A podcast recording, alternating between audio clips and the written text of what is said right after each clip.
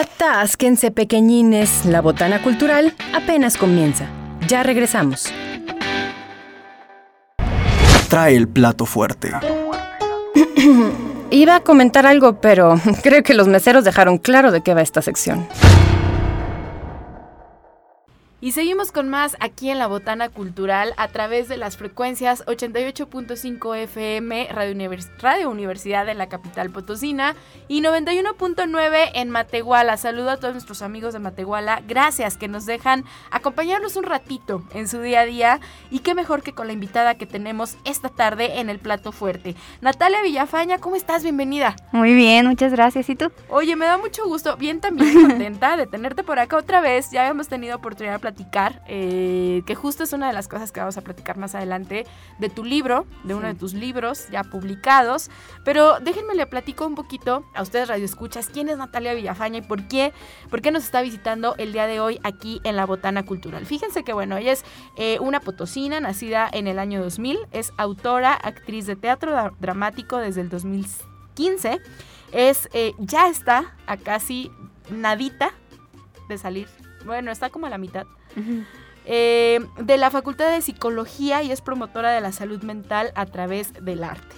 Ha acercado la cultura a los grupos vulnerables a través de talleres de escritura y actuación en distintas instituciones gubernamentales, que ahorita vamos a platicar un poquito acerca de este proyecto que es bien interesante porque acerca justo estos talleres con el objetivo de prevenir el delito y transformar las experiencias negativas en arte. Además de todo, fíjense que eh, pues es una de las eh, autoras, de las escritoras más jóvenes que yo personalmente conozco y en algunas de sus publicaciones podemos encontrar Una casa con el corazón herido, El lago, La rosa, El lago, La rosa y El ruiseñor y también Navi, que es lo más reciente. Sí. Natalia, bienvenida. Gracias por estar con nosotros en la Botana Cultural. Y a ver, Natalia, vamos a conocerte un poquito desde chiquitita. Bueno, no, desde más jovencita. Digo, eres muy joven, pero ¿en qué momento de tu vida, Natalia, dices, a mí me gusta la escritura? ¿Y qué llega primero? ¿El teatro? ¿La escritura? ¿Llegan más o menos al mismo tiempo? ¿Y cómo convergen en, tu vida, en tu día a día? Sí, yo creo que la escritura es la que llegó a mí primero, o sea, leía muchos cuentos y libros que había en, mi abuelita tenía un librero así, muy grande. Entonces de repente pues yo fui hija única durante cuatro años, entonces no había con quién jugar y me acercaba a ver los libros y demás. Entonces justo, no recuerdo la verdad, me imagino que mis papás me regalan una libreta porque antes dibujaba mucho. Entonces decido hacerla un diario y empezaba a contar mi vida, ¿no? Lo que sentía, quién me había hablado y demás. Entonces así duró muchos años hasta como la primaria, donde nos empiezan a leer como ya un poco de novelas juveniles y cosas así. Entonces yo me quedé como de, yo también quiero hacer eso, yo también puedo. Y, y, tuve una maestra como muy buena que nos acercó como a la escritura, a, eh, desde lo básico más bien. Claro, Entonces empecé a hacer cuentos chiquitos y eso fue como a los ¿qué?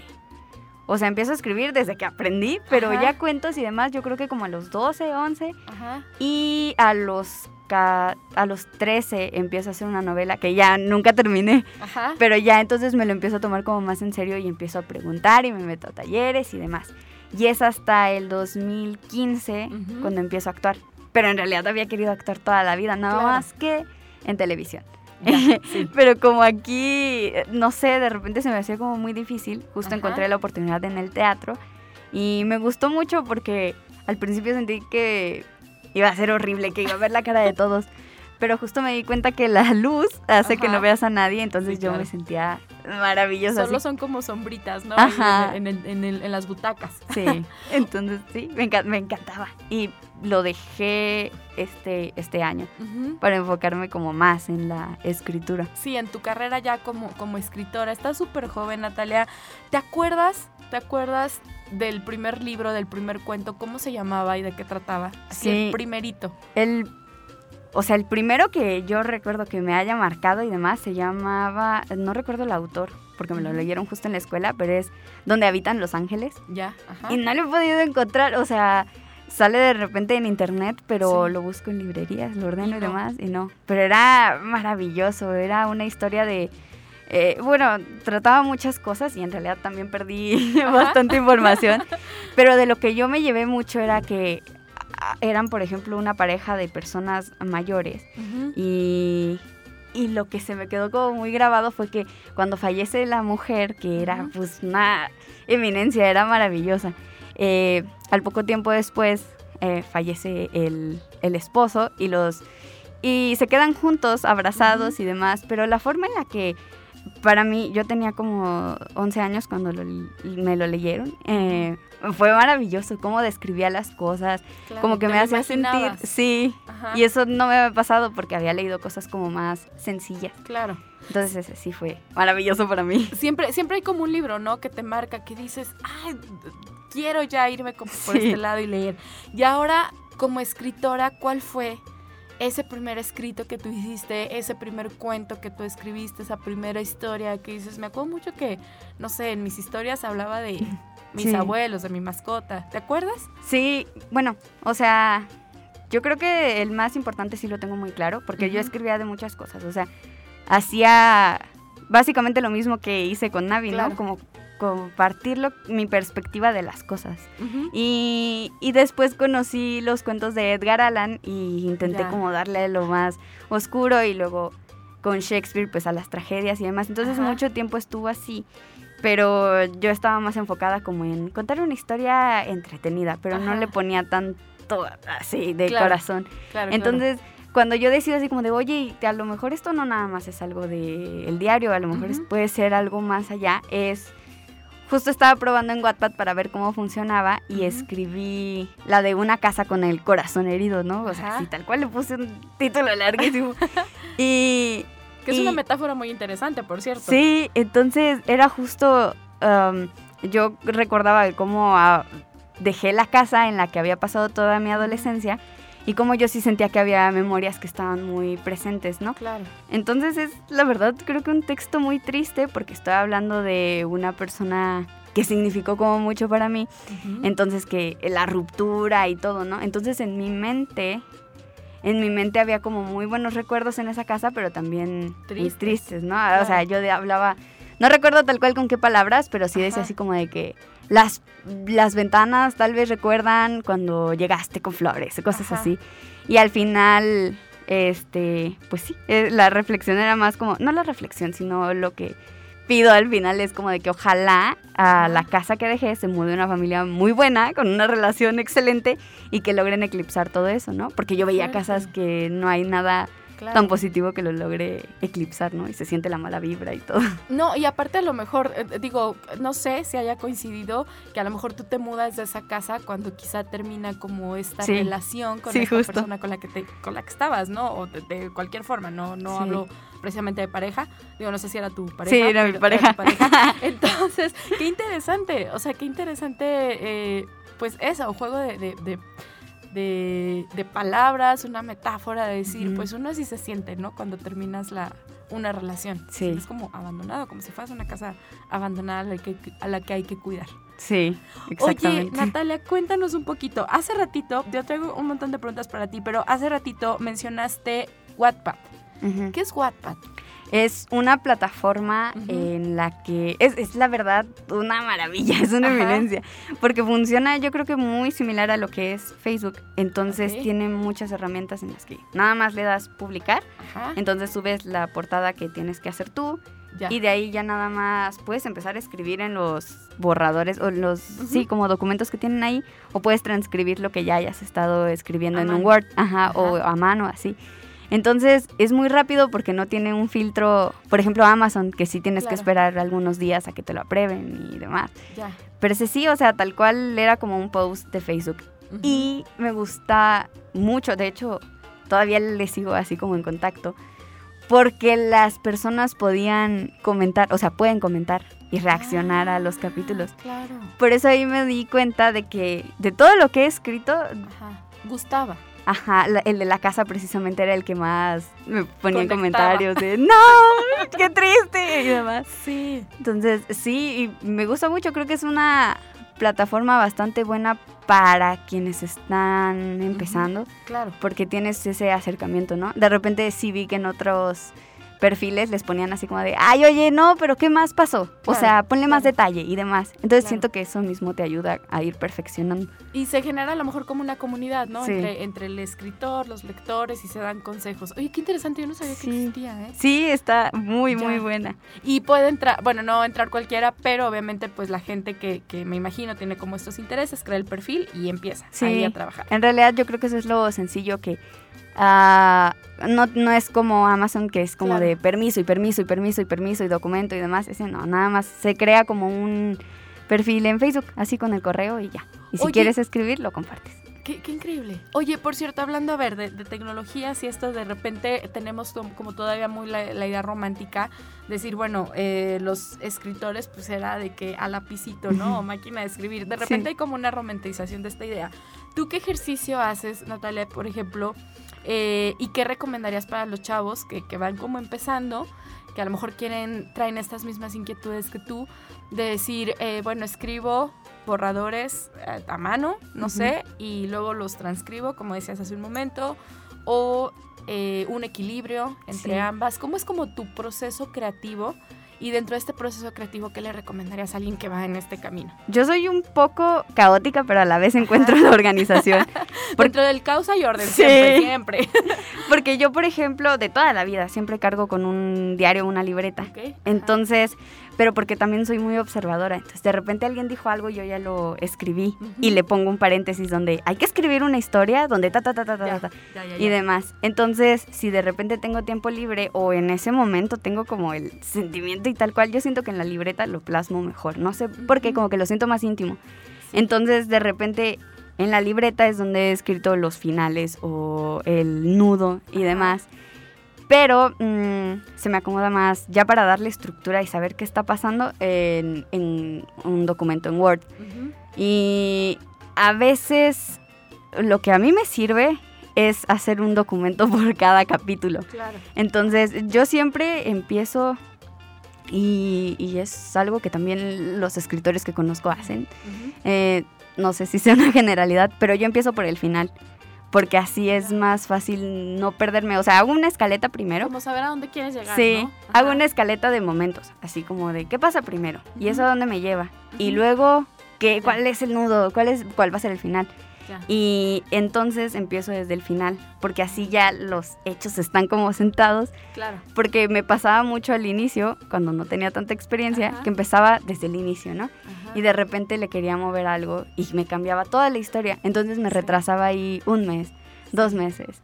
Entonces siento que con el orden que yo llevo es, es final. Ahí ya principio deben de y los nudo. personajes, ¿no? Sí. Ajá. O sea, no, no importa qué pase ahorita de momento, pero Sí. ahí deben de llegar los personajes. Y me gusta mucho porque siento que, por ejemplo, en el final Ajá. ya tengo lo que va a pasar y cómo se siente mi personaje en ese momento, ¿no? Porque también el final casi siempre está influido por la sensación que yo tengo lo que quiero contar. Y entonces así ya puedo hacer un contraste al inicio para ver cómo eran antes de que pasara algo fuerte. Y ya al final sigo ya el orden normal. Pero me sirve mucho la escaleta Claro. de los momentos, empezar por el final, luego el principio y luego el nudo Ajá. y dividirlos en archivos, porque luego es bien difícil bajarse Sí. a la 300 y tanto. de que ahí donde iba no lo Sí. encuentras, sí, claro. Oye, Natalia, ¿de qué van tus historias? Yo, mm, ¿Qué te gusta? ¿Qué tipo de personajes te gustan más? Eh, y eso, ¿qué tipo de historias te, pues, te gusta reflejar en tu escritura? sí, mm, pues creo que todas las que he escrito ah, normalmente son de... Yo tengo nada más dos, al parecer. Bueno, y Navi, que es como la excepción. Sí. Pero yo cuento sobre mi vida o sobre lo que yo sentí en ese momento. Y si no, cuento sobre las personas a las que yo admiro o que Claro. hicieron algo y que a mí me movió. Porque, por ejemplo, el de La Rosa y el Ruiseñor es sobre Oscar Wilde Y ajá. su amor ahí complicado. Sí, sí, sí. Y el de Lago es sobre Manuel Acuña y Rosario. Entonces, Ay, increíble, que es uno de los, digo, puedes ver alguno de los poemas que es más sentidos, ¿no? sí. Justo esta relación. Sí, entonces a mí fue justo, o sea, fue todo muy rápido. O sea, por ejemplo, eh, ese estaba leyendo Nocturno a Rosario y. sentí muchas cosas y yo de, es que siento tanto que tengo que contarlo. Sí. Entonces lo conté de otra manera y utilicé muchas metáforas porque se llama justo el lago, bueno, sin spoilers, ¿no? Pero al final de cuentas se juega con los sentimientos de la misma manera que los, ah, los ríos, por ejemplo, los lagos, los mares, los estanques, los huracanes, cosas así. Entonces comparando el dolor de, por ejemplo, la caída del agua del el vaso con el abandono de su padre, pero un lago con la pérdida de Rosario, con no poder estar con Rosario. Entonces todos tienen como, eh, no son historias tal cual reales, sino como que les doy eh, la adaptación que yo creo que tal vez les convendría. Y, y sí, y bueno, en algún momento escribí cuentos, pero me di cuenta que no conectaba tanto. No, no entonces, más por el lado del cuento. Sí, entonces me gusta escribir eso sobre lo que siento o lo que alguien a quien admiro me hace sentir. Ya. Oye, ¿y Navi? Navi. ¿Qué es para ti Navi? Cuéntanos. Navi, yo con Navi he pasado por muchos procesos para aceptación. Porque como justo estoy muy acostumbrada a las historias tristes, o sea, yo escribir finales trágicos que te dejen llorando y demás. Ah. Sí, me encantan. Como que yo leía Navi y me quedaba con una sensación bonita en el corazón, pero no lloraba. Ajá, Y decía, no, es que sí irá a gustar y demás. Entonces, para mí, eh, tuve como que regresar otra vez al momento en el que escribo Navi muchas veces para entender como qué era, ¿no? Y para mí era ese mensaje hacia mi yo de preparatoria, de secundaria, ¿no? Ajá. Sí, buscando... Buscando que, perdón. Buscando que... Buscando como e, esa, esa, ese consejo que me hubiera gustado tener cuando cuando era adolescente, ¿no? De que lo que hablaba la vez pasada, ¿no? De que el amor no debe de doler, que no hay que estar sufriendo por una persona y demás. Y que también, bueno, porque se hablan más puntos, ¿no? Que hay cosas muy complicadas en la adolescencia de las que nadie habla, ¿no? Porque normalmente... Sí, o sea, llega un adolescente con un adulto y le dicen, es que en verdad estoy tan triste, me quiero morir. Y ellos, ay, pero qué, no pasa pero todavía no trabajas, Ajá, Entonces, me parece... la edad adulta, sí, claro, sí, claro. Me parece muy complejo porque les están diciendo así como de que se esperen a ser más grandes, pero luego crecen. Y el punto es que nunca se justifica eh, su sentir, ni cuando ya están en los noventas y demás. Entonces, yo sí decía así como de que, bueno, o sea, están hablando de los niños, de las infancias, y están hablando de la juventud adulta, ¿no? Pero ¿quién está hablando de los adolescentes, y de lo que sienten, ¿no? El rollo de sentirse presionados por los papás y de que en realidad todo tu futuro eh, académico dependa de ti en ese momento, porque tienes 17, 18 años y tienes que elegir la carrera. Del, sí, entonces siento que tienen mucha presión y, y siento que la verdad muy pocas personas se toman el tiempo de escucharlos. Entonces, pero también siento que va más allá de esa edad porque cualquier momento es como bueno para volver a empezar, ¿no? A decir, ¿qué es lo que yo quiero? Y, yo soy más importante. Entonces, en el sentido de que tengo que hacerme feliz a mí antes de hacer feliz a otra persona. Entonces, eso era lo que lo que eso es lo que me gusta mucho de Navi porque siento que se saca más provecho de una historia así de optimista que a que te cuente que todo termina mal. Sí, sí, sí, sí. Digo que luego siempre es como bien rico, ¿no? Digo, a mí también a lo personal me gustan mucho como las, las historias trágicas, de hecho las películas sin final, como con final agridulce, bueno, son como wow. Pero claro, siempre necesitas la esperanza y justo lo que decías es bien importante porque luego de repente uno cuando ya es más grande, como que se te olvida que pasaste por, por esa etapa, ¿no? En la que también andabas medio perdido y que no sabías que justo porque a lo mejor ahorita ya tienes como un poco más de claridad y eso entre comillas porque tampoco, pero pero que a lo mejor dices, bueno, ya como que por aquí, ¿no? Sí. Y se te olvida. Entonces siempre justo como regresar a la literatura juvenil nos, nos hace conectar como con las nuevas generaciones e incluso poder como aconsejarles, ¿no? Decir, bueno, es que yo cómo estaba a esa edad. Llega Navi, lo escribes y entonces te enfrentas a algo eh, que de repente es como bien importante, que justo es publicar dentro de una plataforma como es Amazon. A ver, platícanos de ese proceso. Eso estuvo, en realidad estaba explorando cómo funcionaban las editoriales. Ok. Porque llevaba dos años con una novela torada. Entonces decía así como de que, bueno, si me acerco a las editoriales, tal vez me presione a mí misma y termine antes. Eh, pero había olvidado en ese momento Navi. O sea, para mí, Navi así como de, no, qué porquería. Y, y de hecho, hasta así estaba guardado el, el documento, ¿no? Así como de porquería. serio? Sí. Ajá. Se llamaba, no, se llamaba basura en mil idiomas. Entonces, no, no lo quería ni leer ni abrir. Y justo estaba en, estoy en un grupo donde Ujú. hay muchos escritores de varias partes de Latinoamérica.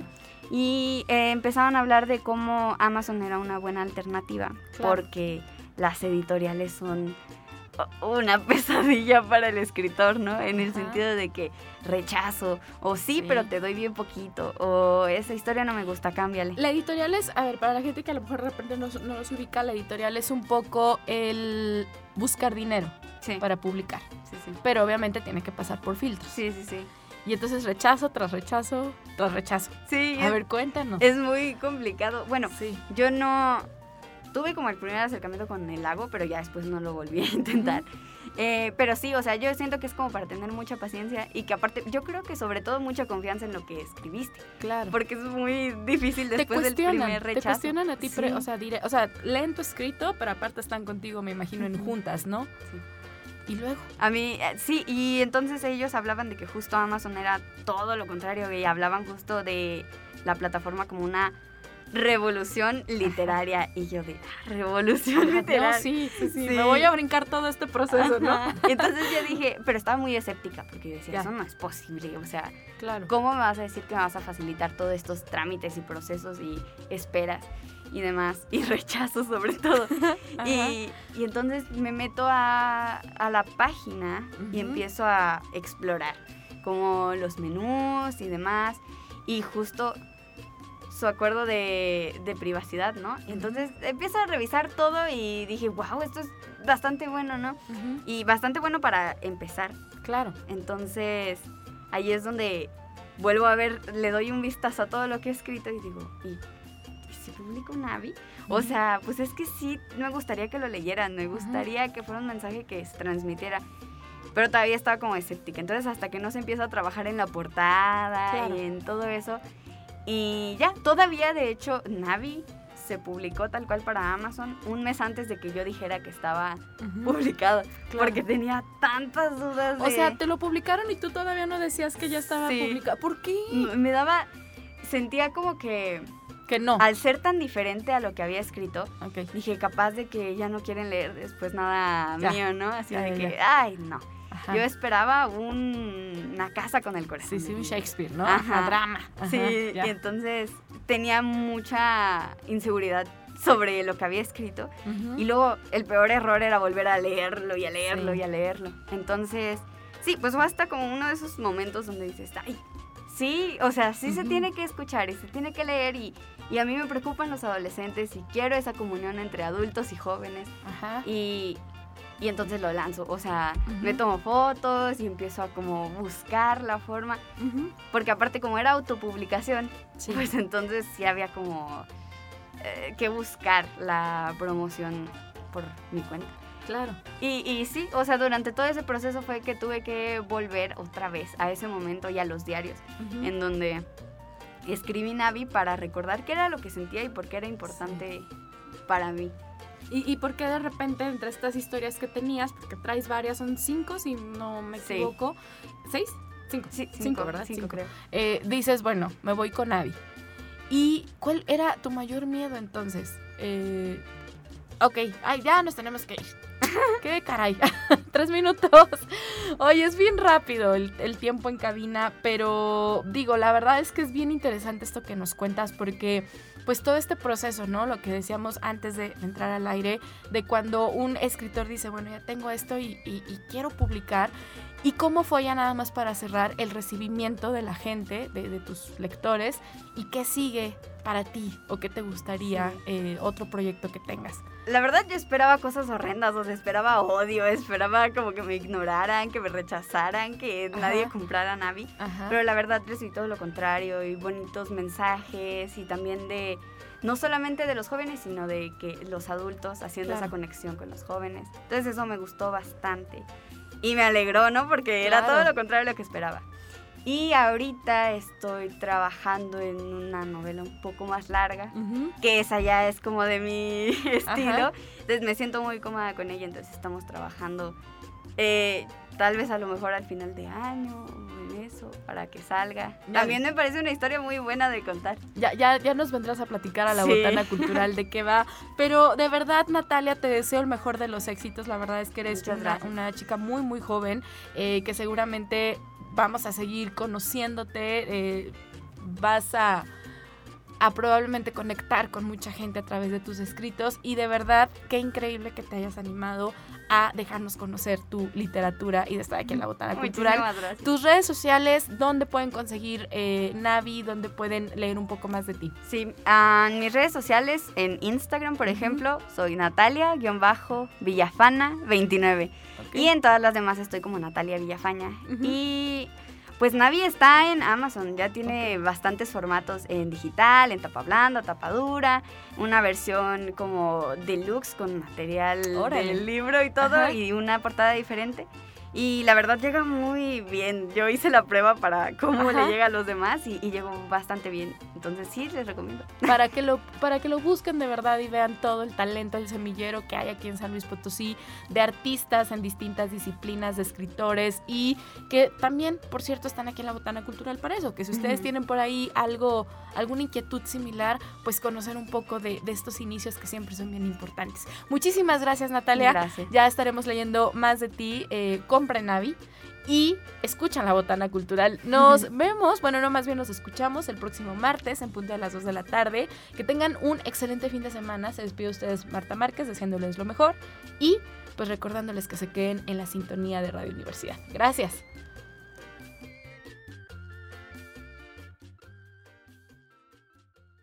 Si eres erudito, no creo que se te haya quitado por venir a botanear. Si lo tuyo es la cumbia mortal, ya tienes con qué ser el bailador más docto de la cuadra sonidera. La botana cultural. Hasta la próxima, glotonzuelos.